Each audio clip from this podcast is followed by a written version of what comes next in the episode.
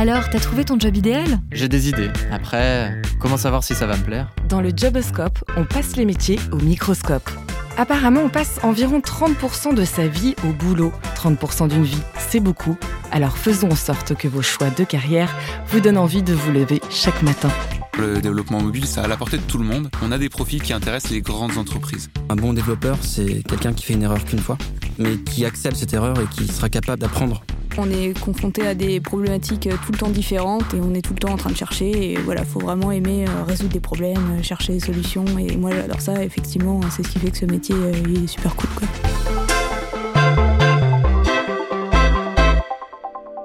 Bonjour et bienvenue dans ce nouvel épisode du Joboscope par Open Classrooms.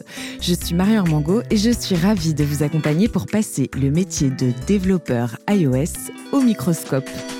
Aujourd'hui, une personne sur deux possède un smartphone, un chiffre qui ne cesse d'augmenter. Les applications mobiles sont de plus en plus téléchargées, elles deviennent même indispensables pour accéder à certains services. Les développeurs mobiles sont donc très sollicités. Ces professionnels créent des applications dynamiques sur mobile grâce à un langage de programmation. Ils peuvent se spécialiser sur l'écosystème iOS ou Android. Dans un précédent épisode du Joboscope, nous avons présenté le rôle de développeur Android. Cette édition se focalise cette fois sur le métier de développeur iOS, soit programmer des applications au sein de l'écosystème d'Apple. Alors comment développer, tester et valider des fonctionnalités sur iOS? Comment corriger les bugs et mettre à jour les applications? Pourquoi la veille active est-elle nécessaire pour connaître par cœur les produits et leurs opportunités, ainsi que les innovations d'Apple? C'est ce que nous allons découvrir tout de suite en explorant le métier de développeur iOS avec trois professionnels Chloé Moulinet de Flexi, Bertrand Bloch de VP, anciennement vente privée, et Jessie Anzo du groupe Airbus. Bonjour à tous les trois. Bonjour. Bonjour. Merci d'avoir accepté de partager avec nous votre quotidien de développeur iOS. C'est parti. Alors on commence avec toi Chloé, bonjour. C'est parti, bonjour. Alors tu étais développeuse iOS chez Actimage, Alten, Shopmium et maintenant chez Flexi. Tout à fait. Est-ce que tu peux nous présenter ces entreprises et donc celles que tu viens d'intégrer euh, dernièrement Mhm. et nous dire en quoi consiste ton métier? Ok. Alors ces entreprises euh, sont un peu différentes. La première euh, chez qui j'ai travaillé, donc c'était Shopmium où j'ai fait mon stage de fin d'études. C'était plutôt une start-up, même s'ils avaient déjà 7 ans d'existence. Euh, c'est une appli que peut-être certains connaissent qui permet d'avoir euh, du cashback quand on fait ses courses. Après, Alten et Actimage, euh, c'était plutôt des SS2I ou ESN, donc là, euh, des prestataires de services qui ont des clients. Et euh, la dernière donc, que je viens d'intégrer, Flexi, est une entreprise qui propose des solutions en fait, digitales pour les entreprises du monde de l'esthétique, de la beauté, donc salon de beauté, salon de coiffure, etc. Et concrètement alors, en quoi consiste ton travail de développeuse iOS Alors, dans ces différentes entreprises, j'ai travaillé sur des applications donc iOS. Mon travail, bah, ça va être euh, développer euh, des fonctionnalités, euh, corriger euh, des bugs euh, qui peuvent survenir et euh, maintenir le code existant. Alors Bertrand, toi tu exerces le même métier que Chloé? Oui. chez VP. Est-ce que tu peux nous présenter ton entreprise et peut-être euh, ajouter quelque chose sur ton métier de développeur? Ok. Alors, VP, déjà, c'est une très grosse entreprise euh, française de la tech. C'est une société de déstockage. À travers l'application, euh, on a accès à euh, des ventes qui durent une semaine en général. euh, sur, Sur des, tout plein de marques. Sur des tonnes de marques. Et puis en plus de ça, grâce aux produits que je développe, il y a aussi de la vente directe, donc la marketplace. Et donc certaines marques euh, viennent vendre leurs produits directement chez nous et parfois décotés alors qu'ils ne sont pas euh, déstockés. Tu vends bien ton entreprise. Ça fait deux ans et demi que je suis dans cette entreprise-là. Euh, la première chose que j'ai eu à faire euh, lorsque je suis arrivé, c'était de, choisir euh, le produit, donc l'équipe que je voulais rejoindre. J'avais la possibilité de rentrer dans l'équipe qui travaille sur le tunnel d'achat ou l'équipe qui allait développer un nouveau produit qui n'était pas encore en production, qui s'appelle la marketplace. Donc une marketplace, c'est juste pour pouvoir permettre aux marques d'avoir une étale de vente directement via la plateforme VP. Une vitrine. Et alors tu as choisi quoi? Marketplace. Ok. Euh, donc mon travail, c'était de développer la marketplace, de la mettre en production un an après. Et depuis, euh, je fais de la maintenance dessus, des évolutions, de la correction de bugs, parce qu'il y en a forcément de temps en temps. Et là, le nouveau challenge, c'est de transformer 10 plateformes différentes en une seule Vente privée est devenue VP, pourquoi? Parce que Vente privée a racheté plusieurs entreprises en Europe, d'où euh, le rebrand VP pour tout le monde. Donc, JC, est-ce que tu peux nous présenter Airbus, qu'on connaît quand même pas mal, mais bon. Et puis aussi, tu n'as pas exactement le même métier puisque tu es lead développeur, si Mhm. c'est bien Ouais, exact. Est-ce que tu peux nous expliquer en quoi ça consiste aussi? Ouais. Donc pour refaire un, un petit topo, moi je suis issu du développement web à la base. J'ai découvert le développement iOS il y a maintenant 8-9 ans. Donc j'ai commencé à l'époque euh, quand c'était Objective-C. Je travaillais tout d'abord pour une SS2I, donc pour différents clients. Et ensuite j'ai intégré Voyage Privé en tant que dev iOS. Et ensuite je suis devenu manager, donc lead dev iOS de l'équipe chez Voyage Privé. Et puis ensuite je suis parti et j'ai rejoint Airbus. Et du coup, chez Airbus, je suis lead dev. Donc ma responsabilité, ça va être de gérer des développeurs, mais d'autres entreprises. En fait, chez Airbus, on a des solutions euh, en interne qu'on veut développer. Et le but, ça va être de travailler avec les startups pour qu'elles soient en mesure de nous fournir des solutions mobiles, quelle que soit la technologie. Ça peut être du natif, de l'iOS, de l'Android, de l'hybride. Et de s'assurer que ces solutions répondent aux problématiques de sécurité qu'on peut avoir chez Airbus, comme on peut s'en douter. Tu peux nous donner un exemple concret justement de... Tout à fait. C'est un projet complètement en cours. C'est euh, un, projet sur euh, la digitalisation du travail des compagnons. Donc les compagnons, ce sont les personnes qui vont travailler sur les hélicoptères. Parce qu'il faut savoir que je fais partie de la branche Airbus Hélicoptère située à Marignane. Et donc sur le projet, le but, ça va être de digitaliser le travail des compagnons. Aujourd'hui, leurs processus, leurs routines qu'ils font au quotidien sont faites sur papier. Et le but, ça va être de digitaliser ce contenu afin de leur mettre à disposition des tablettes sur lesquelles ils vont pouvoir renseigner leur routine et faire tout leur workflow de cette façon. Est-ce qu'on peut dire que quand on est euh, lead euh, développeur comme toi, on est plus du coup manager? Ouais, complètement. Il y en a qui veulent plus mettre l'accent sur le côté manager. Moi, je trouve que la partie technique et pratique du développement est très importante. Donc, j'essaye vraiment de garder un ratio, on va dire, de 50-50 entre le management d'équipe et le développement euh, pur à proprement parler. Alors justement, le quotidien, comment on se découpe les semaines, les mois euh, dans votre activité, c'est j'allais y venir. Euh, on cherche à comprendre vraiment dans le Joboscope à quoi ressemble le quotidien et chaque métier. Chloé, peut-être on démarre avec toi. C'est quoi une journée type pour toi? Est-ce qu'il y en a une d'ailleurs? Alors moi, les boîtes dans lesquelles je bossais, euh, on était tout le temps sur des méthodologies agiles. Donc la méthodologie agile, c'est rythmé par des rendez-vous, euh, des réunions, etc. Donc euh, une journée type, bah, ça commence par ce qu'on appelle le daily scrum, donc une petite réunion d'équipe où chacun fait un peu un petit retour de ce qu'il a fait la veille, ce qu'il compte faire le jour même et ça permet de remonter d'éventuels blocages euh, ou problématiques. Tous les jours commencent par la réunion du coup. Ouais, tous les jours commencent par le daily scrum. À une plus grande échelle, on est sur des sprints, donc c'est des périodes de une semaine, deux semaines, trois semaines euh, pendant lesquelles on va développer une nouvelle version. Du coup, bah, la journée voilà, commence par le daily scrum et puis ensuite bah, on se met au travail. Donc ça va être euh, traité euh, ce qu'on appelle des tickets, donc qui vont être euh, des, tâches en fait à exécuter euh, dans le cadre de, ce sprint. Ça peut être soit, euh, comme je disais tout à l'heure, corriger des bugs, des problèmes. Ça peut être optimiser des choses qu'on a vues qui étaient un peu problématiques ou pas assez performantes. Ou ça peut être intégrer carrément des nouvelles features, nouvelles fonctionnalités à l'appli. Toi, tu es dans le développement pur du coup. Voilà, ouais, moi euh, je suis junior, donc pour l'instant je fais vraiment que du développement.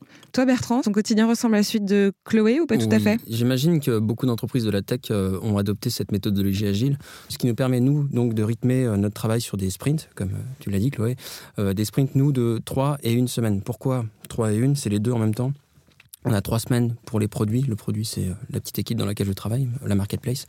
Et une semaine, ça va être euh, plutôt euh, la partie euh, iOS. Donc, euh, vis-à-vis de mon produit, je vais devoir délivrer euh, des incréments fonctionnels toutes les trois semaines. Mais je vais être capable, euh, techniquement, grâce à l'équipe iOS, de délivrer toutes les semaines une nouvelle release, une nouvelle mise à jour de l'application. Ce qui me permet de- de- de- d'être très réactif euh, sur mes développements. C'est-à-dire que même si j'ai un engagement de livraison de trois semaines euh, sur un élément, euh, si la première semaine, on a livré quelque chose qui n'était pas forcément euh, dans les clous par rapport au demande du business, la semaine d'après, on pourra mettre à jour et relivrer autre chose. Jessie, tu bosses pour un très grand groupe. Tu as travaillé aussi tout à l'heure, tu l'évoquais, pour Voyage Privé. Et en plus, maintenant, donc, tu es lead dev. Est-ce que, du coup, le quotidien est- change en fonction de la taille de l'entreprise? Le quotidien change un peu. Euh, euh, chez Voyage Privé, ça ressemblait quand même beaucoup au modèle euh, que décrivait euh, Bertrand juste avant, sur le modèle de sprint, d'agilité, etc. Donc c'était exactement ça. Chez Airbus, c'est un peu différent dans le sens où on n'a pas les mêmes problématiques. On n'a pas un site web en production consulté par des millions d'utilisateurs. Nous, ce sont des applications qu'on a en interne, qui sont pour nos compagnons, qui sont pour notre business.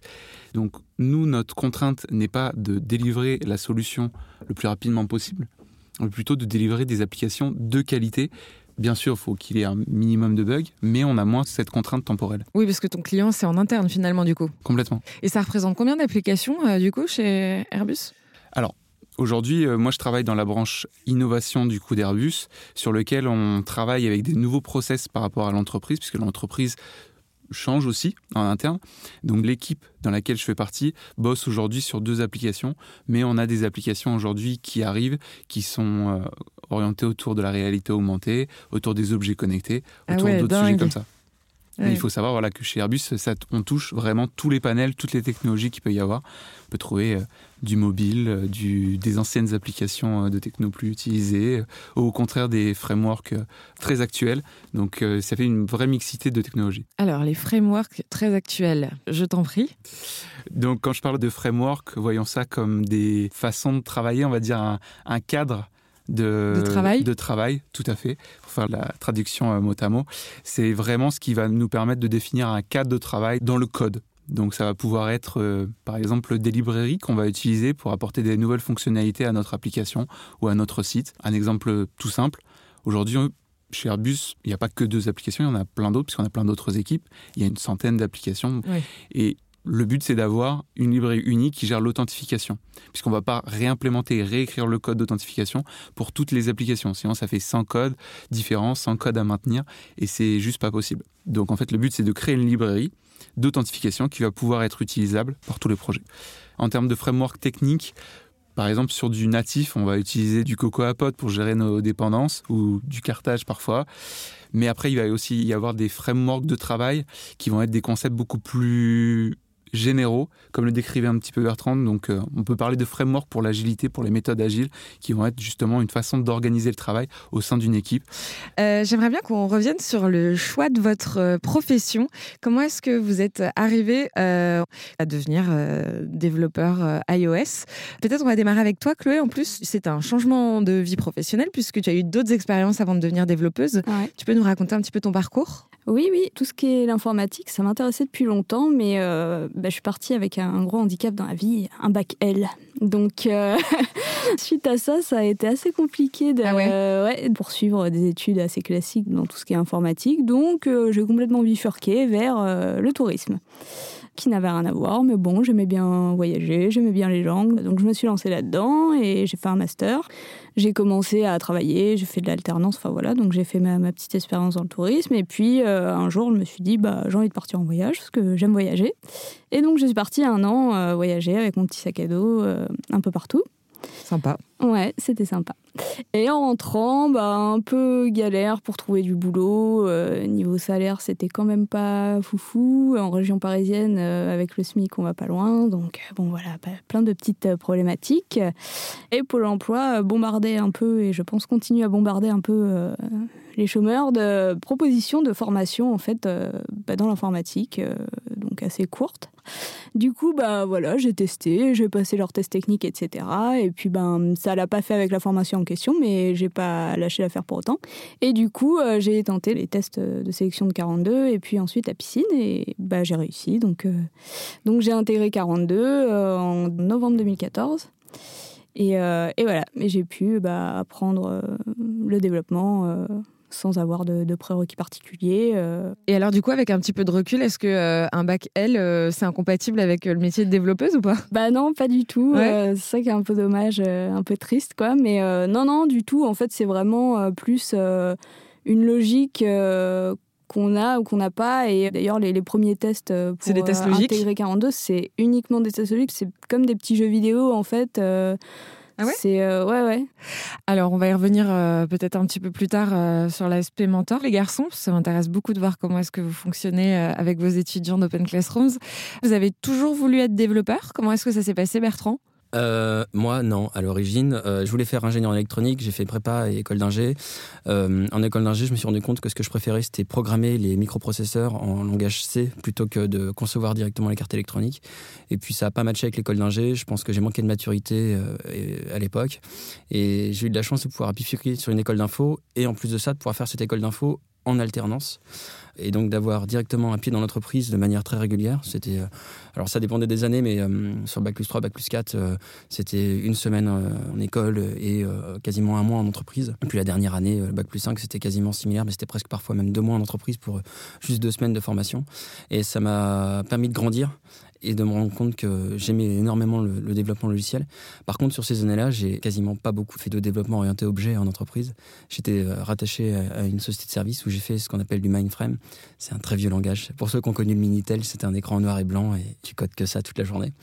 J'ai découvert iOS un peu par hasard. Euh, moi, j'étais un petit peu anti-Apple C'est vrai ah Ouais. Et j'ai eu la chance d'acheter un Mac sur un coup de tête. On est dans quelle année là? 2013, 2014. Swift n'existe pas encore, enfin existe, mais pas encore sorti, le langage. Et en fait, euh, je me suis dit, mais j'ai un Mac, pourquoi j'apprendrais pas à faire du, mobile juste pour moi? Et j'ai commencé à apprendre tout seul, à chercher euh, des formations. Et j'ai regardé tous les cours, je les ai dévorés. Et j'ai fait ma dernière année en tant que développeur iOS junior euh, en entreprise. Et puis bah, après, j'ai jamais lâché. Quoi. Et toi, Jesse? Moi, c'était peut-être un peu plus classique dans le sens où j'ai fait du coup une école d'ingénieur comme Bertrand qui était orientée autour des télécommunications, donc très général pour savoir un petit peu comment fonctionne l'informatique, les réseaux, les télécoms de manière très générale, avec un tout petit peu de développement. Mais c'est pas à ce moment-là que j'ai vraiment été mis dans le bain de l'iOS. D'ailleurs, ça existait, mais c'était pas très répandu euh, jusqu'alors dans le développement. Donc j'ai intégré une, une entreprise euh, qui s'appelle Sopra Steria, dans laquelle du coup j'ai développé des applications et des sites web. Et on m'a proposé, par un peu la force des choses, par des projets qui se passaient plutôt bien, de travailler sur des applications iOS. Chose qui n'était pas très répandue à l'époque. Comme dit Bertrand, c'était difficile de trouver de la documentation pour pouvoir se former. Donc j'ai pris un peu par moi-même sur certains projets avec des clients. Et au fur et à mesure, bah, ça m'a plu. J'ai voulu beaucoup plus creuser cette, euh, cette technologie. Et puis j'ai voulu à un moment donné sauter le pas, changer d'entreprise pour faire plus que ça. Et ça a été le moment où je suis rentré chez Voyage Privé. C'est l'opportunité finalement qui donne à choisir entre iOS et Android ou toi Chloé, ça s'est passé comment? Euh, pendant que j'étais à, 42, je savais pas trop ce que j'allais faire euh, en sortie d'études. Euh, enfin, j'adorais le développement, mais j'étais pas trop fixée sur une techno. Et en fait, j'ai eu l'opportunité de tester le développement iOS. Et là, bah, je sais pas trop l'expliquer, mais gros coup de foot, quoi. J'ai adoré le langage, j'ai adoré l'environnement. j'ai trouvé ça agréable d'écrire du code en Swift. puis il y a un côté assez ludique et fun, quoi, à faire du mobile. Donc, bah moi, ça a été assez évident tout de suite que c'était ça que je voulais faire. Et, et depuis, j'en démords pas. Donc, je fais ce qu'il faut pour euh, poursuivre là-dedans, mais euh, j'ai pas eu trop ce choix euh, Android iOS. Quoi. Je suis tombée direct sur iOS. Vous utilisez tous le même langage, Bertrand? Pour faire de l'iOS, oui. Alors après, il faut savoir quand même qu'Objective-C est là depuis plusieurs années, l'ancien langage, et avant que Apple mette à disposition, fin 2014, début 2015, si je me souviens bien. Il faut pas oublier qu'il y avait quand même énormément d'applications qui étaient en Objective-C. Il y a des grosses entreprises, euh, ne serait-ce que citer euh, Spotify, Deezer ou autre, euh, dans la musique par exemple, où leur code base elle est à 90% en Objective-C. Donc on a encore besoin de développeurs Objective-C sur le marché, mais c'est très compliqué puisque personne ne forme des développeurs sur ces langages-là. Donc du coup, il y a un vrai conflit entre le marché qui a besoin de développeurs sur l'ancien langage et en même temps personne qui peut se former et puis bah, les gens qui arrivent avec le nouveau langage, donc les entreprises qui ont ces grosses codebases doivent migrer vers les nouveaux langages. C'est plutôt complexe. Quoi. Jessie, tu partages cette vision aussi? Oui, complètement. Euh, pour avoir eu l'opportunité de parler avec des personnes de chez Facebook, ils ont même voulu en fait adapter leur façon de recruter dans le sens où ils vont recruter des personnes qui ont une bonne base iOS, donc sur du Swift, mais après ils donnent l'opportunité à ces personnes de les former en Objective-C. Et c'est vrai que ceux qui vont avoir la double compétence, que ce soit Swift Objective-C et même parfois Swift Kotlin pour Android, donc iOS et Android, sont des profils qui vont être euh, aussi assez recherchés. Aujourd'hui, les, technologies euh, récentes du développement web euh, ont des langages qui se forment de la même manière que cette fameuse bibliothèque en fait, c'est très exigeant sur le mobile, pour rebondir sur ce que dit euh, Bertrand, parce qu'il y a plein de technologies différentes. Il y a le natif, évidemment, mais il y a des technologies qui permettent aussi de faire des applications. Et c'est assez compliqué parce que dans le monde du développement, les développeurs mobiles ne sont pas ceux qui sont majoritaires. Il y a énormément de développeurs web avec une stack plutôt orientée JS. Donc du coup, il y a des solutions qui sont construites autour de la technologie JavaScript qui euh, permettent de faire des applications. Et en fait, on voit, comme le dit Bertrand, sur du Swift UI, eh bien, Apple va essayer aussi d'attirer, je pense, ces, ces développeurs-là pour passer sur du natif, mais en même temps en ramenant des concepts qui existent dans le développement web, dans le développement mobile natif. Euh, développeur iOS, c'est très demandé en entreprise. Euh, vous êtes euh, beaucoup sollicité. Il y a de la place pour tout le monde. Il y a de la place sur le marché. Chloé? Toi qui viens de changer de boulot, tu as dû voir comment est-ce que ça se passait? Est-ce que tu as passé beaucoup d'entretiens? Alors, j'ai pas passé énormément d'entretiens et j'ai trouvé à partir du moment où j'ai commencé vraiment à chercher et où j'ai signé ma promesse d'embauche, c'est passé trois semaines, donc ça va. Euh, on trouve du boulot. Après, euh, j'ai l'impression qu'il y a quand même une grosse recherche au niveau des seniors et c'est un peu plus difficile de trouver des postes juniors, euh, même si ça se fait. Mais oui, je pense que il y a du boulot, mais comme dans beaucoup de métiers de tech, enfin pour euh, les devs en tout cas, euh, c'est comme euh, pour les autres technos. Quoi. Jessie, toi, tu es lead développeur. Oui. Du coup, tu as peut-être une vision un petit peu plus globale de comment est-ce que ça se passe sur le marché? Oui, bah pour avoir aussi fait passer du coup des entretiens pour recruter des devs iOS et aussi pour avoir passé des entretiens puisque je sors d'une année où, où je cherchais aussi un, nouveau travail. Ce que je peux dire, c'est qu'en tant que dev senior iOS en tout cas, c'est vrai qu'il y a beaucoup de postes. Il y a des beaux postes dans des très belles entreprises, des très grosses entreprises et on nous contacte vraiment très facilement. Bertrand parlait de Spotify, c'est des personnes qui viennent nous contacter directement, Amazon, Facebook, Captain aussi, entreprise plus française. Alors, au niveau des salaires, euh, est-ce qu'on peut avoir euh, les mêmes prétentions salariales du coup en fonction d'une grande ou d'une plus petite entreprise? Est-ce qu'il y a du boulot partout? Vous bossez pas à Paris, les garçons? Non. non. Jessie, t'es où toi? Aix-en-Provence. D'accord. Et toi, Bertrand? Moi, je vis à Rouen. D'accord. Mais je travaille pour euh, des bureaux qui sont situés à Saint-Denis. D'accord, donc en Ile-de-France, très bien. Du coup, on peut être payé combien? Est-ce qu'il y a des grosses différences de salaire euh, selon Paris, d'autres villes? Est-ce qu'on peut travailler à distance facilement? C'est quoi les conditions salariales? Pour donner un, exemple sur le, le rapport Paris-Province, ouais.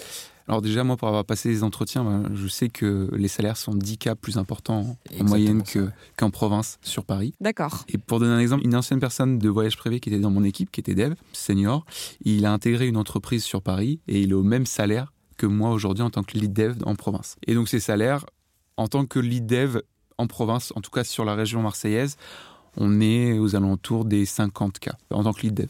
Et moi, je réponds directement, je ne suis pas lead dev, et c'est autour de ces salaires-là qu'on a en tant que dev sur, euh, sur Paris. Quoi.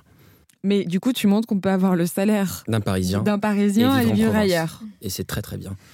T'as pas du tout besoin de, de, venir, du coup, finalement Non, non. Alors après, euh, sur mon profil à moi, puisque après ça dépend totalement aussi des individus, mais je suis quand même dans une société qui met à disposition du télétravail. Mais moi, j'ai réussi à construire aussi une relation de confiance avec ma société, et donc de travailler principalement en télétravail. Et du coup, il n'y a pas de souci là-dessus. quoi. Euh, ça dépend du marché. On va dire que sur le marché, il y a des sociétés qui sont encore très vieux jeux, très vieille école. Enfin, c'est mon point de vue, encore une fois, hein, mais euh, qui sont pas très ouvertes euh, au télétravail et qui veulent avoir une vision, une vue sur leurs employés. Mais en même temps, il faut s'adapter aussi à la réalité du marché qui est que on est en manque de développeurs mobiles. Et donc, à un moment donné, si les entreprises veulent avoir des développeurs mobiles, eh ben, il faut qu'elles soient plus flexibles sur la possibilité de se donner les moyens d'avoir des, développeurs.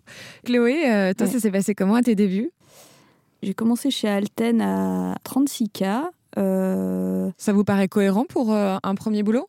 Ah, En province ou sur Paris Non, sur Paris. C'était un peu bas. C'est bas.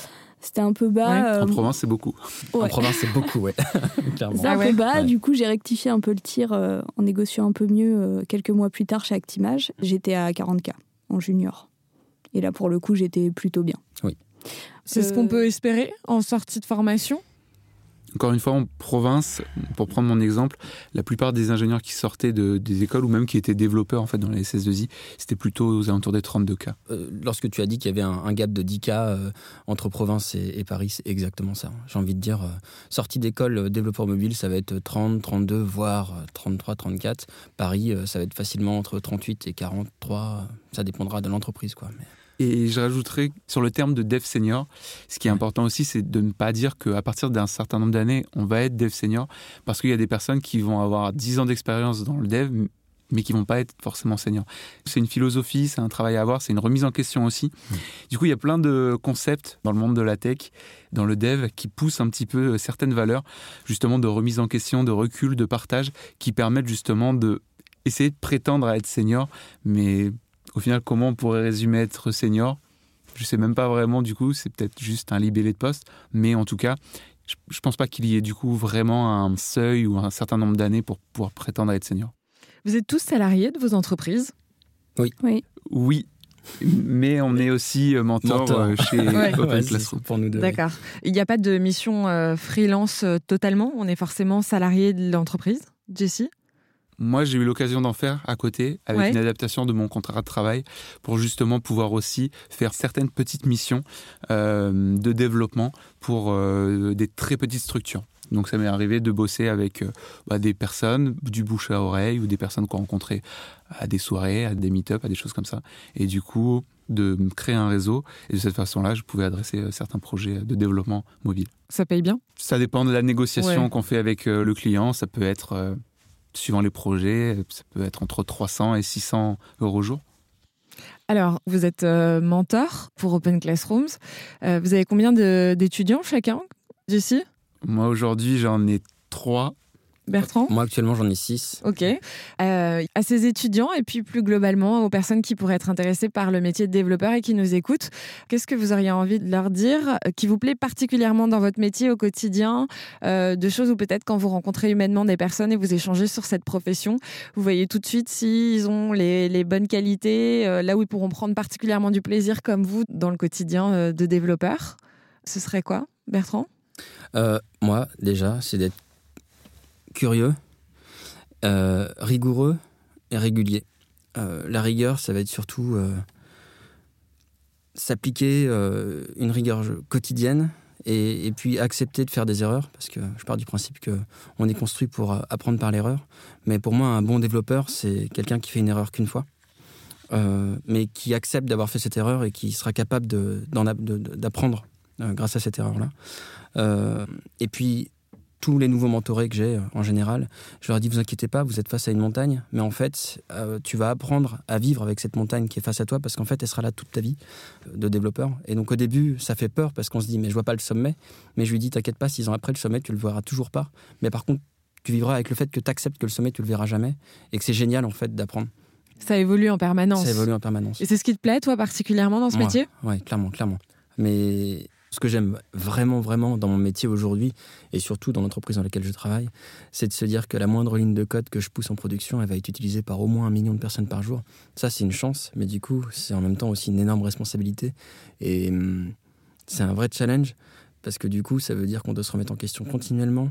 Euh, alors, il n'y a pas la petite goutte de sueur sur le front au moment où on va appuyer sur la mettre en production, parce qu'on a quand même mis en place des procédés qui vont nous permettre de vérifier, euh, tester tout, tout, tout, tout ce qu'on veut, ce veut pousser.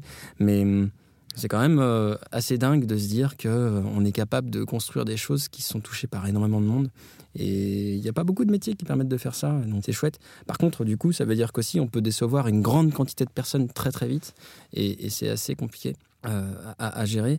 Chloé euh, Moi, c'est aussi ce qui me plaît vraiment dans ce métier, c'est le côté, euh, ouais, on apprend tout le temps et en fait, oui, ça, ça s'arrête jamais. C'est ça qui est trop cool, en fait, c'est que c'est vraiment stimulant et euh, on va pas être dans. Enfin, il y a une forme de routine, mais finalement, non, on est confronté à des problématiques tout le temps différentes et, et on est tout le temps en train de chercher. Et voilà, faut vraiment aimer résoudre des problèmes, chercher des solutions. Et, et moi, j'adore ça, effectivement, c'est ce qui fait que ce métier est super cool, quoi.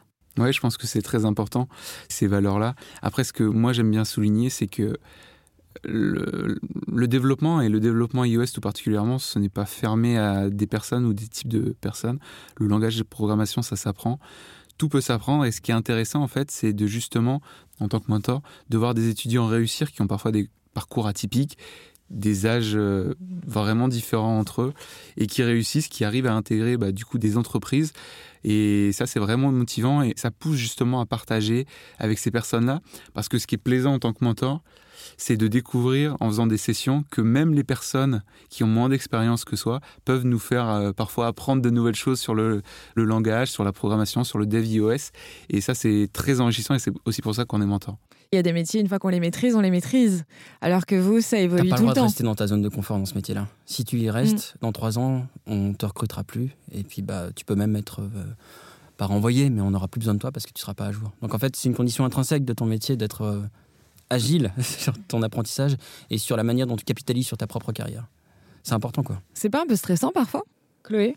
Bah non, parce que comme je disais avant, c'est un plaisir, quoi. Enfin, moi, c'est ça que j'aime, quoi. C'est apprendre, justement, pas rester sur des acquis. Donc, euh, Mais tu te dis que si tu rates euh, une marche ou si t'es pas à jour ou s'il se passe un truc ou que t'as un petit coup de mou, et bah alors, je pense pas que ça soit aussi punitif que ça. Ouais. C'est pas.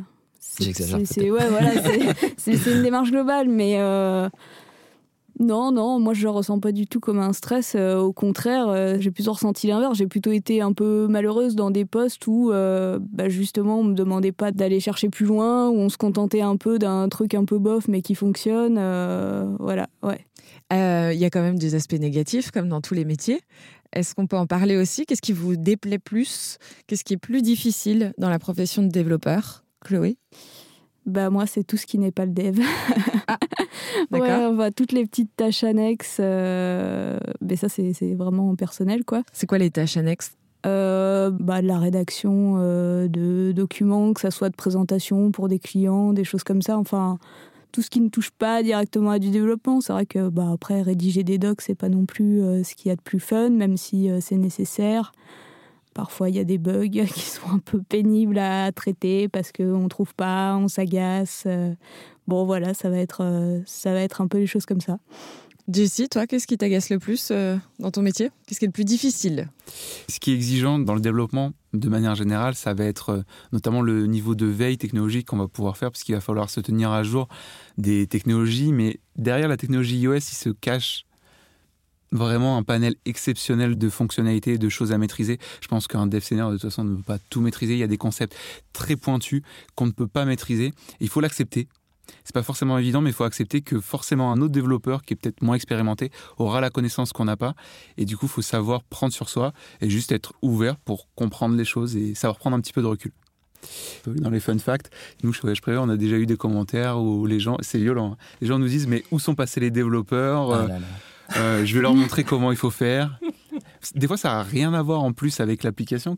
C'est lié au produit en lui-même. Oui, Mais en fait, on a- produit, ouais. Ouais. Mais là où justement, je pense que ça démontre que l'application fonctionne, c'est qu'on a réussi à casser en fait euh, la différence qu'il pouvait y avoir entre le produit de la marque et l'application. Et à partir du moment où ça fait plus qu'un, dans un sens, même si on a un mauvais commentaire, bah, ça montre que le produit, l'application est unique et fait qu'un avec euh, le produit de la marque. Donc, Oui, et qu'on n'oublie pas qu'il y a toujours euh, de l'humain derrière euh, toute technologie aussi. Et toi, Bertrand? Euh, moi, ce que je trouve vraiment difficile dans ce métier, c'est plutôt euh, le rapport qu'on peut avoir avec certains individus. Parce que euh, le marché étant ce qu'il est, euh, on en a certains qui peuvent vite perdre pied et euh, avoir l'impression d'être des divas ou des rockstars. Et ce- ces mots-là, je les invente pas. Pourquoi? Parce qu'on peut retrouver sur certaines offres d'emploi, on a besoin d'une rockstar pour tel job, on a besoin d'un tueur, etc. Ah, c'est drôle. Enfin, c'est pas drôle pour vous, mais ce qui est pas drôle, c'est que ouais, on peut tomber du coup sur des gens qui, parce qu'on les a bercés avec ces mots-là, euh, vont devenir humainement très compliqués à gérer. Et si ces gens-là prennent ensuite même des responsabilités d'équipe ou autre, ça devient très très très très très très compliqué. Euh, Ouais. Du coup, c'est très ambigu, c'est très contradictoire. On est sur un marché qui est génial parce que dès qu'on a un petit peu euh, assimilé de, l'expérience, on va être facilement capable de trouver un job. Par contre, euh, c'est difficile de trouver une équipe euh, avec des gens qui ont encore les pieds sur terre. Quoi. Et c'est important de bien, bien, bien se renseigner quand on rencontre les gens avec qui on va être amené à travailler lorsqu'on fait un entretien. C'est pas juste l'entreprise qui a besoin de nous, c'est est-ce que j'ai vraiment aussi envie de travailler avec ces gens-là? Parce que il y en a qui perdent pied. Euh, on a rencontré des développeurs euh, Android et ils nous ont confié que la différence, notamment entre iOS et Android, c'est aussi le temps avant validation d'une application et qu'il y avait moins de souplesse sur iOS qu'Android. Droit de réponse. Chloé, peut-être? Alors, euh, bah, moi, j'ai pas push euh, personnellement d'application euh, sur le store euh, Android, mais effectivement, c'est réputé pour être assez rapide. Euh, côté iOS, bah, honnêtement, euh, c'est vrai, il y a un côté un peu nébuleux. euh, on peut se faire retoquer euh, sa version. pour des raisons plus ou moins claires, pour des raisons plus ou moins valables. Bon, c'est vrai qu'il y a un côté un peu opaque. Après, ouais, le délai est un peu plus long parce que ça peut prendre quelques jours pour que la version soit validée par Apple et donc soit possible de la mettre à dispo des utilisateurs. Après, c'est pas non plus des délais de. Enfin, je trouve que c'est raisonnable. C'est vrai que c'est à prendre en compte, surtout quand on est en agile et que parfois on a quand même euh, des timings à respecter. Faut anticiper un petit peu, c'est vrai. Et des fois, on a des petites surprises, mais globalement, je trouve que ça reste euh, assez gérable, quoi. Il y a des techniques aussi pour euh, essayer d'optimiser justement les temps de validation sur le store. Au final, oui, c'est un petit peu plus long, il y a peut-être un peu plus de validation que chez Google, mais ça vient aussi de l'écosystème Apple qui est comme ça, qui est fermé. Il faut bien se rendre compte que iOS est présent uniquement sur du matériel Apple. Donc Apple, qui est le fournisseur, produit son propre OS. Alors que Google Android est déployé sur des centaines, des milliers de marques différentes. Dans les points euh, négatif, difficile à gérer euh, du, métier de développeur d'applications iOS, c'est qu'à la différence des développeurs web, les applications qu'on va vouloir déployer en, production, euh, donc il va falloir attendre qu'elles soient validées hein, pour l'environnement iOS, euh, à contrario avec l'environnement Android. Mais en plus, nous, on va devoir gérer ce qu'on appelle la rétrocompatibilité. Pourquoi? Puisque une mise à jour, on n'est pas à l'abri que toute notre base de données utilisateur ne la mette pas à jour. Et du coup, bah, si on nous demande de mettre à jour une vue ou un bouton ou même carrément une fonction nouvelle de l'application, on n'est pas à l'abri que tout le monde n'y ait pas accès. Et ça, c'est clairement à prendre en compte. C'est-à-dire que le jour où on déploie quelque chose en production, il faut être sûr que ce qu'on déploie est bon, parce qu'on n'aura pas forcément le droit à l'erreur pour pouvoir rattraper le tir une semaine après. Quoi. Est-ce que vous auriez des exemples euh, de réussites dont vous êtes particulièrement fier dans votre travail, que vous pourriez essayer de nous expliquer Peut-être Chloé? Là, comme ça, du temps blanc, je sais pas. Bertrand, t'aurais des idées, toi Elle a réussi son changement d'entreprise. ça, c'est vrai. Oui, c'est C'est quand même chouette. Ça veut dire que c'est possible aussi. Ça veut dire que des gens qui ne sont pas développeurs ou qui n'ont pas fait d'études technologiques euh, peuvent nous rejoindre. C'est vrai, la reconversion. Bertrand, le mentor, euh, ça. qui reprend le dessus. C'est bien, euh, qui est encourageant, qui, accompagne. Et vous, dans votre travail, Jessie, peut-être, tu as un exemple de ce que tu aurais réussi à mettre en place en tant que développeur ben, notre fierté, alors je dis notre parce que pour moi c'est toujours une réussite d'équipe, c'est de pouvoir, notamment chez Voyage Privé, d'avoir réussi à, à, construire du coup, puisque je suis resté plusieurs années, chez Airbus c'est encore un peu tôt pour parler, mais en tout cas chez Voyage Privé on a construit une équipe du coup mobile sur laquelle on a pu bah, développer des applications euh, iOS et Android avec tout un écosystème qui n'existait pas du tout, et on a réussi à faire des choses intéressantes et qui sont reconnus sur certains aspects. Et ce qui était intéressant, bah, c'était justement de confronter ce qu'on avait fait à d'autres euh, entreprises et de voir les choses qu'on pouvait améliorer. Donc, en fait, c'est de voir ce qu'on a construit et de voir comment ça peut être amélioré dans l'écosystème un peu euh, général de iOS. Je trouve ça très plaisant d'avoir construit quelque chose en équipe, un produit qui est visible et de le présenter, d'échanger, de le faire évoluer au final en fonction des, des personnes qu'on rencontre. D'ailleurs, Claude, n'étais pas très inspirée, mais, euh, mais on m'a soufflé que parfois tu prêtais main forte euh, bénévolement euh, à des entreprises. Ça, c'est quand même, ça peut être aussi une fierté. tu as envie de nous en parler? Je crois que tu as pas mal travaillé pour Entourage. Tu peux peut-être nous le présenter et nous dire ce que tu as fait pour eux? Oui, alors j'ai pas mal travaillé pour Entourage l'an dernier. En fait, Entourage est une association qui travaille à mettre en relation les personnes SDF avec ce qu'ils appellent les riverains, donc personnes non SDF, on va dire. Et pour ce faire, donc ils ont une application euh, dans laquelle euh, autant les personnes ASF que les personnes non ASF peuvent euh, interagir, proposer bah, soit des services, soit faire des demandes à l'inverse s'ils ont besoin de, nourriture ou d'aide pour rédiger un CV ou enfin peu importe. Et effectivement, ils avaient une appli native iOS, donc sur laquelle j'ai pu intervenir un petit peu, qui était en Objectif C, donc où j'ai pu toucher un petit peu au fameux Objectif C. Ça n'a pas été un, grand plaisir, mais, euh, mais ma foi, c'était quand même euh, intéressant euh, justement de se pencher un peu sur cet autre langage. Ça fait quelques mois maintenant que je suis plus vraiment en contact avec eux. En revanche, je travaille dans une autre association qui s'appelle Connexio, qui propose des cours en fait d'initiation plutôt pour le web, donc HTML, CSS, JavaScript, et qui est plutôt pour des publics type migrants. Voilà. Et du coup, je donne des cours dans cette association le soir, quoi, bénévolement. Et t'étais pas inspirée quand on te demande euh, de quoi tu peux être particulièrement fière alors côté humble. Ah bah là, c'est sûr que tu fais bénévolement pour porter des très beaux projets, bravo. Et toi, Bertrand? Euh, moi, j'ai pas de projet. euh, Enfin, je vais pas mettre sur la table des projets, mais par contre, je suis, je suis très content d'avoir pu euh, euh, rejoindre Open Classroom il y a trois ans, en parallèle de, de ma vie professionnelle ou autre. Et, et c'est quand même quelque chose qui est très gratifiant parce que j'ai jamais autant appris que depuis que j'ai commencé à apprendre aux autres. Et je trouve que dès les premières sessions, j'ai été obligé de me dire ah mais zut. Je suis obligé de dire que des choses qui sont vraies et qui ne sont pas fausses. et donc, je vais être obligé de me tenir à jour tout le temps.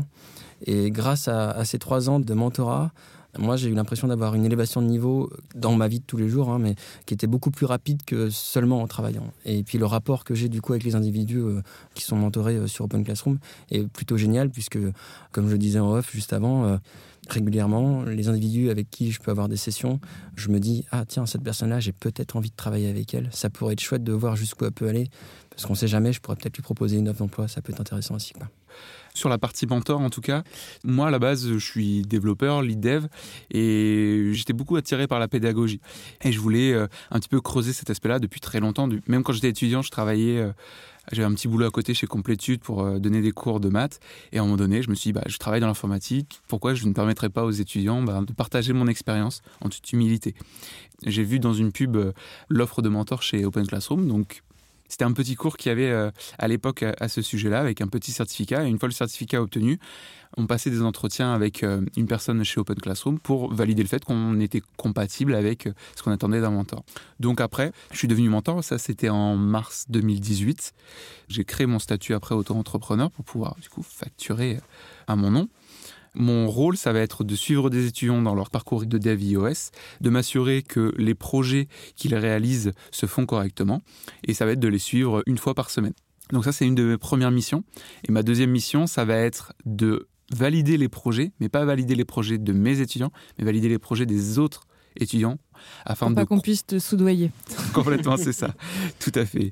Euh, Qu'est-ce que le métier de développeur iOS vous a appris? Est-ce qu'il y a une compétence, une qualité particulière? Moi, tu viens un peu d'évoquer euh, du coup l'enseignement, euh, ce qui est un peu une qualité euh, différente. euh, mais en tant que développeur iOS, euh, est-ce qu'il y a un truc qui vous vient à l'esprit, Chloé? Euh, bah, comme on disait tout à l'heure, la curiosité en fait. Enfin, moi, ça a vraiment développé ça chez moi et c'est vrai que les emplois que j'avais pu avoir précédemment bah, dans le tourisme, euh, rapidement, c'est une routine, c'est quand même des tâches assez répétitives, etc. Et là, ouais, ça a vraiment euh, développé cet aspect-là chez moi et c'est ce que j'aime vraiment dans ce métier, quoi. On sent que vous êtes passionnés tous, Mm. un challenge dans la curiosité. Et toi, Jessie? De la remise en question, de la prise de recul, comme je disais, par rapport à, la technologie, comment elle avance. Elle avance très rapidement. Il y a des nouvelles versions de Swift qui sortent euh, tous les ans. Donc il faut se tenir à jour. Il y a Swift UI qui est sorti, qui va peut-être pas être utilisable dès maintenant, mais il faut se tenir au courant parce que ça sera utilisé dans les prochaines années. Donc c'est toujours de la veille et c'est ce qui est intéressant, c'est qu'il faut aussi toujours se tenir à jour, mais c'est aussi exigeant. Il faut apprendre à apprendre par soi-même en fait. Et Bertrand, tu vois autre chose? Ah, je dirais pas mieux que savoir apprendre à apprendre. c'est absolument génial comme, comme phrase dans le sens où, euh, comme on le dit depuis le début, euh, c'est un métier qui évolue tout le temps. Et grâce à un métier, avoir la possibilité d'améliorer sa manière d'appréhender la vie et de se dire que final, cette capacité d'apprendre à apprendre, on peut l'appliquer ensuite à tout, c'est chouette. Et ce qui est intéressant aussi, c'est que en tant que dev, iOS, c'est pas parce qu'on va faire du développement euh, en iOS, en Swift, qu'on va faire ça forcément toute sa vie. Il y a aussi plein de choses qu'on peut faire autour. On peut faire du Kotlin sur Android, donc on peut devenir aussi euh, dev euh, mobile Android. On peut même faire euh, au final du dev web, puisqu'au final, à partir du moment où on a la logique de la programmation, on a réussi à challenger la techno un petit peu, je dirais, dans ses retranchements, on arrive à passer sur d'autres technologies et, et apprendre de nouvelles choses. Donc il ne faut pas voir ça comme un quelque chose de fermé. Bien au contraire, le monde du développement, dans son ensemble, c'est quelque chose qui est très ouvert et on peut facilement créer des ponts euh, dans les différentes technologies. C'est valable dans tous les sens, c'est-à-dire que là, vous nous parlez iOS vers euh, Android ou web. Est-ce que quand on a la formation Android, c'est tout aussi facile d'aller vers euh, l'iOS et le web? Enfin voilà, est-ce que les ponts se font de la même manière dans tous les sens? Oui, oui, je pense que c'est le cas. Euh, je pense surtout que, en fait, le développement, c'est plutôt une logique à avoir et qu'à partir du moment où on a cette logique et qu'on arrive à l'appliquer dans les différents langages de programmation, quels qu'ils soient, ben, qu'on va arriver justement à, à s'adapter tout simplement et que c'est une fois qu'on connaît un langage, après les autres, c'est plus facile de les apprendre. Ben, merci à tous les trois. On voit que vous êtes des vrais passionnés et euh, vous avez donné envie. Ça se voit que vous faites votre métier avec beaucoup de cœur. C'était très agréable d'en discuter avec vous. Merci. Merci. Merci, à vous. Et c'est déjà la fin de cet épisode du Joboscope consacré au métier de développeur iOS. Merci à Chloé Moulinet, Bertrand Bloch et Jessie Anzo d'avoir témoigné. Cela aidera sûrement nos auditeurs à prendre des décisions éclairées pour leur vie professionnelle. Si ce podcast vous a donné envie de devenir développeuse ou développeur iOS, sachez que cette formation diplômante à Bac plus 3 reconnue par l'État est disponible sur openclassrooms.com.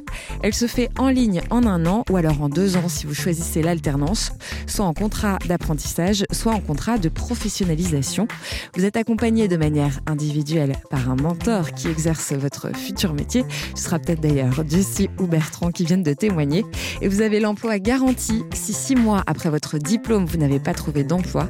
Open Classrooms vous rembourse votre formation. Pour creuser encore et comprendre plus précisément les différentes spécialités qui existent dans le développement, nous vous invitons à écouter les épisodes du Joboscope consacrés au métier de développeur Android, développeur web et les épisodes dédiés au front-end et back-end. Ce podcast vous a aidé à y voir plus clair dans vos choix de carrière. Laissez un commentaire 5 étoiles sur votre plateforme préférée. Cela aidera d'autres personnes à le trouver. On se donne rendez-vous très vite pour passer un nouveau job au microscope.